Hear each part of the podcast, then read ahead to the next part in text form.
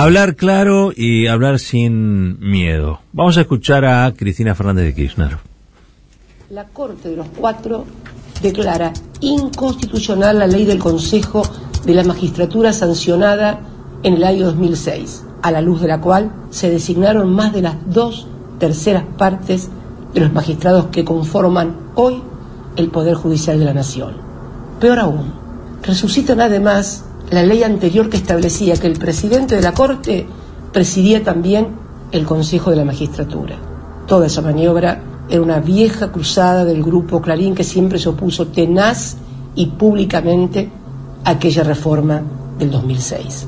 Queda claro entonces que el objetivo no es solo la presidencia de la Corte, sino intervenir directa y explícitamente sobre todos los magistrados, proteger a Bruglia y Bertuzzi, designados a dedo por Macri en la Cámara Federal, garantizar su propia impunidad y fundamentalmente continuar con la persecución. Pienso y creo sinceramente que todos los partidos políticos de la República Argentina, de izquierda a derecha y pasando por el centro, tienen un imperativo categórico y republicano, el de construir, como hizo Néstor Kirchner en el 2003 con apenas el 22% de los votos y en el marco de una crisis institucional sin precedentes en la historia contemporánea, una corte de la que todos y todas podamos volver a sentir orgullo. Eh, hablar fuerte, claro y sin miedo eh, me parece es una característica habitual ¿no? de los discursos de, Cristina. En este caso estamos hablando de una carta que ella luego leyó y, y difundió por redes sociales, eso es lo que, lo que escuchamos, ¿no? la, la lectura que ella misma hace de, de, de, su texto. Lo central, obviamente, el, Poder Judicial convertido en, en, un partido judicial, en una Corte Suprema convertida en una banda, la banda de los cuatro, al fin de cuentas, de eso se trata hoy este, el máximo tribunal constitucional del país, quizá el, el menos legítimo, el menos legítimo desde el retorno, del retorno de la democracia, sin contar obviamente la corte automática, ¿no? Que este, pero está creo que al mismo nivel, la corte automática menemista de, de esta. Algunos dirá esta es incluso un poco un poco peor, porque y porque entre otras cosas está puesta al servicio del lawfare, al servicio de la persecución de aquellos que este, plantean una Argentina distinta, una Argentina inclusiva, una Argentina sin privilegios. Esta es un, una Corte Suprema que además de ser conservadora y hasta incluso reaccionaria, es este, procorporativa. Es una corte que tiene sensibilidad para aquellos que tienen eh, no tienen problemas económicos, vamos a decirlos así, este, los afortunados en la vida, y que tiene escasa sensibilidad para el resto de las personas, que son la gran mayoría. Es una corte corporativa, es una corte este, que parece un buffet, un buffet de negocios, y que eh, también ahora se ha arrogado el papel de la intervención en otros poderes, la intervención en asuntos políticos, eh, un poder que no tiene límite, porque eh, juega en complicidad, en tándem con las fuerzas opositoras y también cuenta con el apoyo del poder real, ¿no?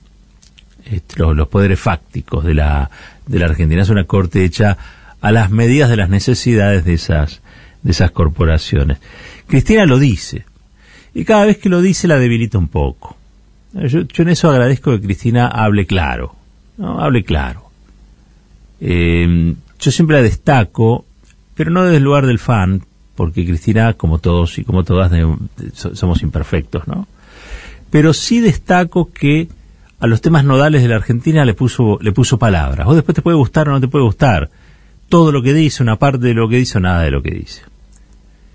Pero ya poner en palabras es como poner luz allí donde quiere haber oscuridad, es poner argumento y contenido allí donde quiere que sea silencio. En ese sentido es la única que patea el tablero y plantea que acá tenemos un problema, que no es solamente un problema de impunidad para Cristina, no, ella dijo que incluso la Corte Suprema ya tiene garantizada su, su condena en el caso de obra pública. Bueno, esto es, es complejo, está en, primera, está en un tribunal de primera instancia, después tendrá que intervenir casación y después recién la Corte. Pero lo que Cristina dijo ya se sabe cómo va a fallar. Son cuatro antikirchneristas, son cuatro anticristinistas y son una banda de cuatro que trabaja para que Macri o u otro parecido similar, puede ser Rodríguez Larreta o puede ser cualquier otro, sea presidente el año que viene. Le encantaría a Rosati ser él el presidente, eso también lo dice Cristina con otras palabras, pero todavía no le da, todavía no le da. Pero claro, la, como estamos en una situación de convulsión política, económica, como hay este, eh, corridas este, evaluatorias, bueno, todo eso puede generar un escenario en el que quizá algunos incluso hablan de, de Asamblea Legislativa, etcétera, etcétera, puede generar un escenario donde este, algún integrante de la Corte sueñe eh, o tenga la ilusión de que puede llegar a ser presidente, presidente de excepción. Hubo muchos presidentes de excepción en la Argentina. Dualde fue uno, pero también los dictadores, ¿sí? Los presidentes, los presidentes provisionales. Por lo tanto, este, que algunos sueños se haga ilusiones con eso está está avalado un poco por la, por la historia. Pero claro, sería un retroceso enorme en materia de instituciones democráticas. Este, porque a fin de cuentas sería cumplir con el sueño de un personaje, pero el, cumplimiento de ese sueño es una pesadilla para la democracia. Creo que Cristina esto lo expone. Yo recomiendo este, no solamente que la escuchen, sino que lean este, sus cartas. Son una descripción, insisto, una descripción clara y puesta en palabras, digamos, de los problemas centrales de la, de la Argentina. Incluso hasta eh, remata eh, una parte diciendo Argentina misión imposible, porque hace foco en, en las cautelares, como empresas alquilan cautelares. Los jueces le dan la cautelar, como no la van a usar, se la alquilan a otra empresa para que puedan importar a dólar barato. Después este, nos quejamos de que faltan dólares y, y pareciera que la responsabilidad de que haya o no haya dólares fuera solamente de Alberto Fernández y de Cristina Kirchner, como si la responsabilidad de endeudarse o no también dependiera de este gobierno.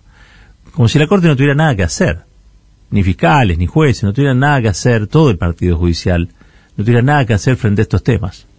¿no? Es este, cuando uno observa el funcionamiento del Poder Judicial, quizás se olvida de que es un Poder Judicial y es un poder, es un poder y es un poder independiente. ¿No? Porque que la justicia ande mal, o que la justicia no, no dé justicia, o que la justicia sea esta cosa vergonzosa en la que se ha transformado una corte delegitimada, eh, es un problema de los funcionarios judiciales. Esta corte no solamente es una corte poco representativa, eh, machirula, eh, macrista, si querés, no solamente es la corte del loafer, esta es una corte que no puede dar un servicio de justicia como corresponde a millones y millones de argentinos.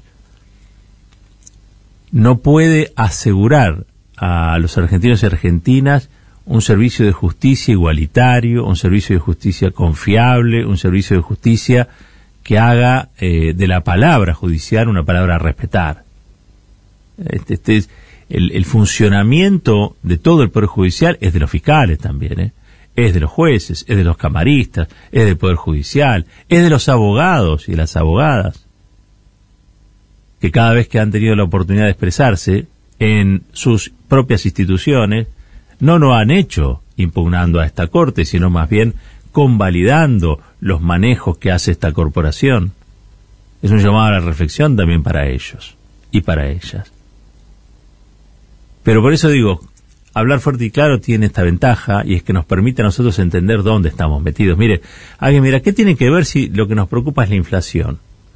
Bueno, en la Argentina, como ustedes saben, la inflación tiene, este, o van a encontrar múltiples eh, explicaciones para, para explicarla, ¿no? Este, la, la cosa multicausal.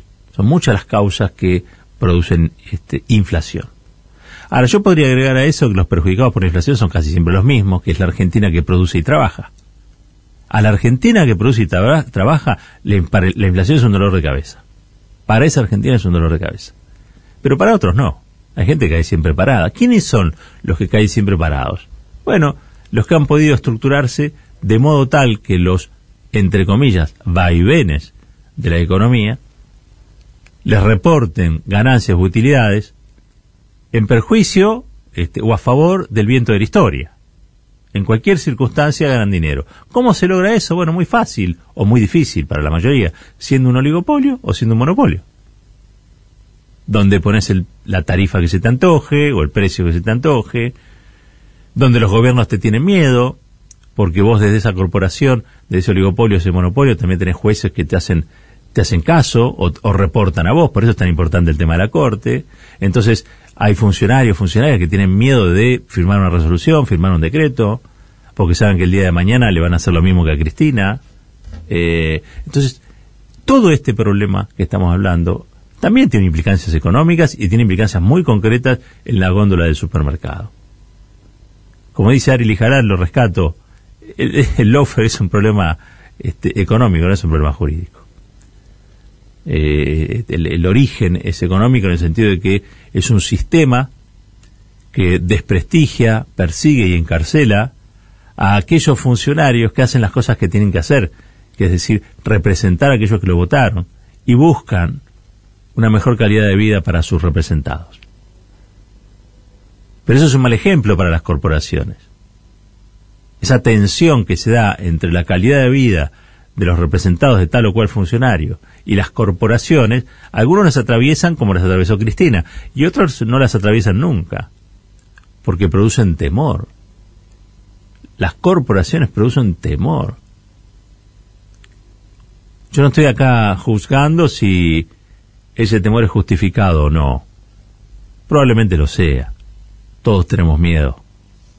Pero también es cierto que todos sabemos que al miedo hay que sobreponerse. Y sobre todo si vos exigís el voto de otros y haces de tu vida la representación de esos otros y esas otras. Quiero decir, si sos político o si sos política, y yo te diría que no tengas miedo. Es un contrasentido.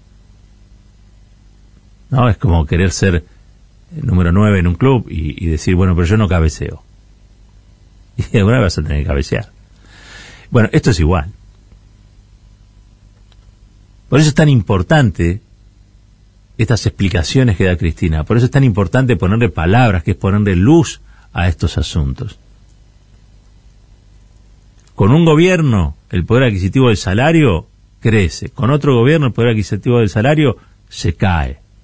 Con un gobierno, las corporaciones celebran y festejan. Con otro, protestan y están todo el día tratando de voltearlo, como sucede con este gobierno. Y las corporaciones tienen mucho poder, poder económico, pero también poder institucional. Hoy viven en el Palacio de Justicia, lo cual convierte esta realidad que vivimos en una gran injusticia. Porque no hemos logrado que la Corte intervenga, por ejemplo, y garantice desde su lugar que cada rincón de la Argentina tenga conectividad, tenga tarifas justas para acceder a Internet, a las telecomunicaciones. No lo logramos. Esta Corte incluso es peor que la que había hace algunos años. Porque la Corte Suprema de Justicia, conservadora y todo, pero con algunos miembros muy interesantes, convalidó en su momento la Ley de Servicios de Comunicación Audiovisual. Después, el Partido Judicial se encargó de trabar mediante cautelares, mediante, bueno, amparos, de trabar su funcionamiento. La adecuación del Grupo Clarín nunca se pudo llevar a cabo. Pero lo cierto y concreto es que aquella corte que era mala, tenía algunos buenos integrantes. Esta es una corte donde quedaron solamente los malos integrantes. Y encima son pocos. Y encima son todos hombres. Y encima odian a Cristina. ¿Qué seguridad jurídica tenemos nosotros? ¿Qué seguridad jurídica tienen los kirchneristas en la Argentina? ¿Qué, será, ¿Qué seguridad jurídica tienen los que no son kirchneristas en la Argentina? Nadie, ninguno tiene seguridad jurídica. Porque el lawfare un día se puede usar para una cosa y otro día se puede usar para otra. Cualquiera que en la Argentina quiera tomar decisiones en favor de las mayorías populares va a tener una Corte Suprema de Justicia enfrentada. ¿Por qué? Porque ya lo dijo Rosenkrantz. Porque la, mayoría de la gente cree que tiene derechos que son derechos que pueden llover meteorológicamente, pero que a los derechos hay que ponerle dinero atrás. Tienen un costo los derechos, dijo Rosenkrantz. Y salió a, a, prepotear a todo el mundo y nadie dijo nada, porque también es cierto que tenés el llamado final que hace en la carta Cristina es un llamado casi dramático, agónico, diría yo. Porque llama a otras fuerzas políticas, a otros argentinos y argentinas que sean capaces de comprender el problema, a que se sumen a construir una Corte Suprema que dé orgullo. Tarea titánica, yo diría casi imposible, pero por lo menos lo dice. Mientras todos están diciendo Cristina es mala, mala, mala, bueno, Cristina está pensando en qué hace